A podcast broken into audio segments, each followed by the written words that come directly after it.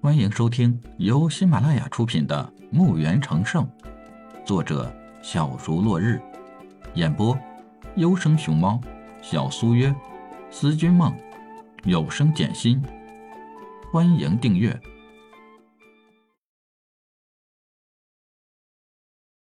第九十四集。在李海轰出那颗黑球时，就立马溜进了墓园内避难。留下的那些高手是死是活，管他屁事儿！倒霉的那些高手不但要面对那些幽魂，现在还要面对突然来的灾祸，简直是苦不堪言。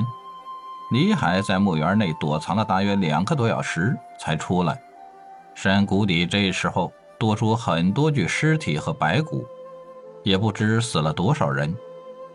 唉。不知他们下来是寻宝还是送命。破碎的石门里面是条长长的通道，整齐的方块石砖，宽阔的走廊看不到尽头。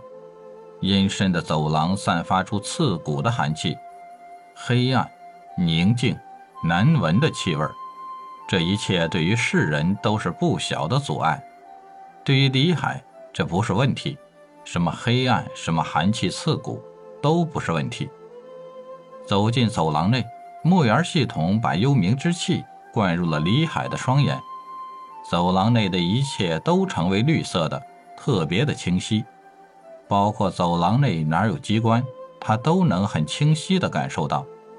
石廊内的墙壁上雕刻着各式各样的精美花纹，李海就像个艺术家一样欣赏着这一幅幅的花纹。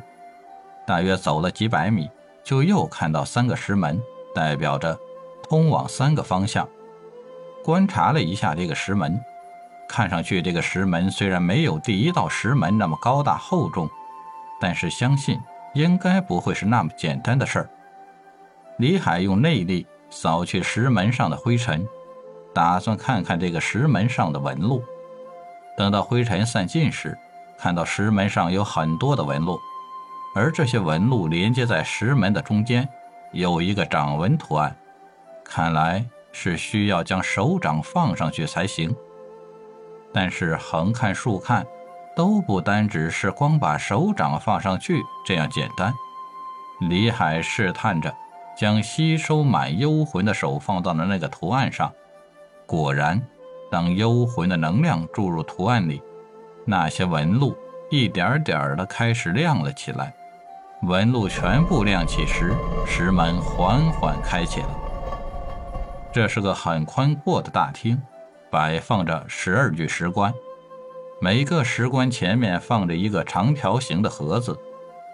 李海迈步走进这件石室，身后那道石门无声无息的又关了起来。山口的人们和那些幽魂打得如火如荼。不时有幽魂被打得消散，也有好多高手死在了那些幽魂手里。无数的魔法发动着，武器交相辉映，道道气劲击打在幽魂身上，人越来越多，每一个可以说是一方的绝顶高手。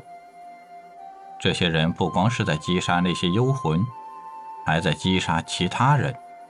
血雨布满了整个山谷的空间，这里没有人在乎谁会死谁会生，只是在乎人多自己会少得一份铺满谷底的尸体快要填平谷底了，幽魂也被高手们杀得干干净净的，战斗依然还在继续，几万人的高手直杀到不足千人，远处还在不断的有人赶来。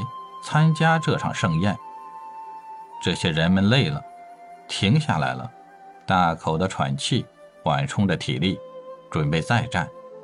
当他们看到被李海打碎的石门，没有谁在想着战斗。本集已播讲完毕，请订阅专辑，下集更精彩。